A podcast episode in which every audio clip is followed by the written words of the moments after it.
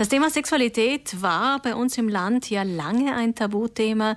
Die Menschen wussten wenig und das wenige wurde auch selten den eigenen Kindern erzählt. Aber es gab dann eine ja doch sehr spannende Zeit, wo sich das langsam verändert hat. Die Zeit zwischen 1970 und 1995. In diesen 25 Jahren hat sich sehr viel getan. Und davon erzählt heute Abend bei uns im Fernsehen der Dokumentarfilm Die Kinder bringt nicht der Storch. Regisseurin Effi Keifel ist heute bei uns. Guten Morgen. Guten Morgen. Über ähm, das Thema äh, Sexualität war irgendwie gefühlt so eine dicke Betonschicht in den 1970er Jahren. Die sexuelle Revolution, die 68er, die, die traf ja mit sehr viel Zeitverzögerung, wenn überhaupt, in Südtirol ein. Können Sie uns die Stimmung dieser Zeit beschreiben? Ja, eben, Sie haben es angesprochen, die 68er waren eher ein städtisches Phänomen in Südtirol. Ähm, über dem Rest des Landes lag so ein, ein, eine dicke Decke des Schweigens, was dieses Thema angeht. Das war diese Nachkriegsgeneration, die selber nicht gelernt hat, äh, mit dem Thema umzugehen. Ähm, und diese Eltern konnten natürlich äh, das Thema auch mit ihren Kindern nicht in angemessener Art aufbereiten. Dann kam der starke Einfluss der Kirche dazu. Ähm, die Pille war ja von, äh, vom Papst äh, Paul VI.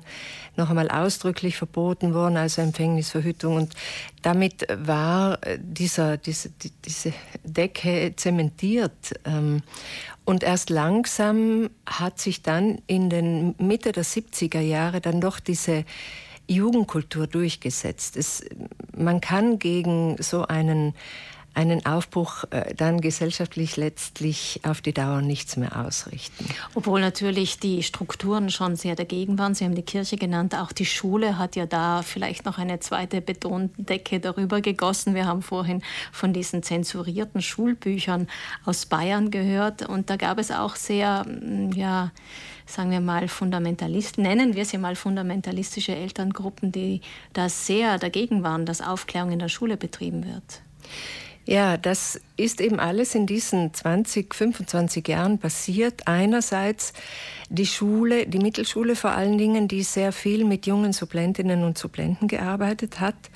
Zum Teil Werkstudentinnen und Werkstudenten, die einfach diese, diesen Zeitgeist gelebt und, und in die Schule gebracht haben. Und andererseits ein Schulamtsleiter, äh, der David Kofler, der da den Deckel einfach draufgehalten hat auf diesem Koch, auf diesem schon fast Dampfkochtopf.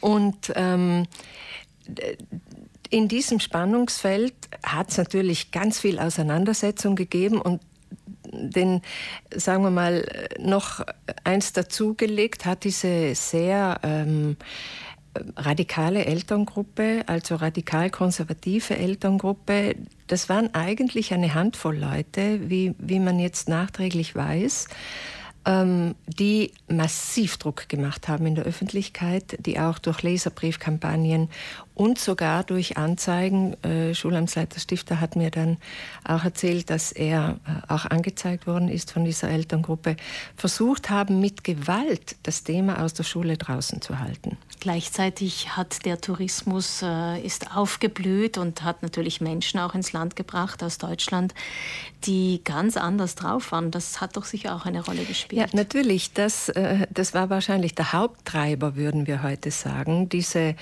ähm, die touristischen Jugendlichen, die völlig einen, einen völlig anderen Hintergrund hatten. Mir hat man auch im Vorgespräch erzählt, die Mädchen haben zum Teil, zum Großteil schon die Pille genommen, also für die war Empfängnisverhütung normal.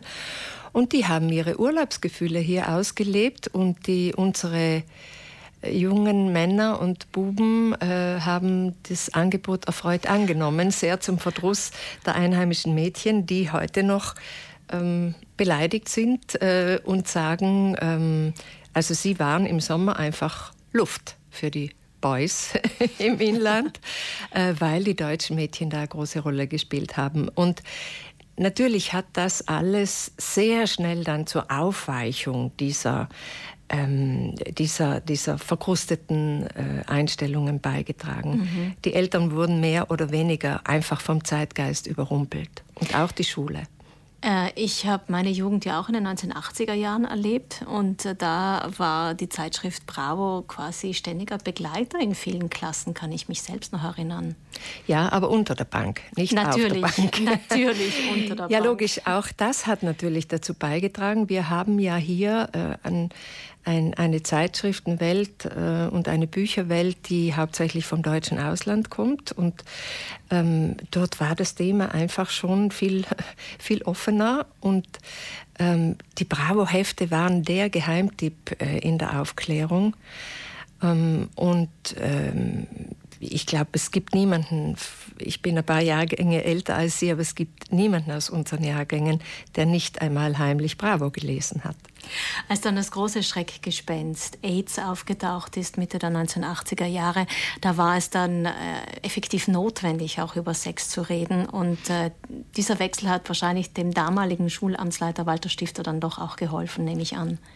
Ja, die Schule war ja der Schlüssel zu dem Ganzen. Und solange David Kofler da diesen Deckel drauf gehalten hat, war es auch für Lehrerinnen und Lehrer extrem schwierig, das Thema in der Schule anzusprechen. Trotzdem hat es einige einige gegeben, die das einfach auch gemacht haben. Ich habe so eine Lehrperson auch dann interviewen können. Ähm, die, vorher angesprochenen Werkstudentinnen und Studenten, die in Innsbruck studiert haben, haben dort ähm, von ihren Professoren auf. Ich habe einen drinnen, äh, der damals mit seiner Gruppe äh, in Südtirol eine Erhebung gemacht hat über das Sexualwissen der Jugendlichen. Ähm, der Ausgangspunkt des Films ist eine Diplomarbeit, äh, wo ein Pädagoge damals in seinem Heimatdorf St. Pauls eine Jugendbefragung gemacht hat zu den Themen. Also die Schule hat einen, einen, wirklich eine Schlüsselrolle gehabt in dem Ganzen, war aber auch im Zentrum des Konflikts und der Kritik, vor allen Dingen von diesen Eltern. Und als dann Schulamtsleiter Walter Stifter kam, äh, ist das Ganze aufgebrochen. Und dann hat es eine andere Richtung genommen und ja, wir hatten dann auch, äh, es hat dann auch diese Arbeitsgruppe für Gesundheit, Dienststelle für Gesundheitserziehung gegeben.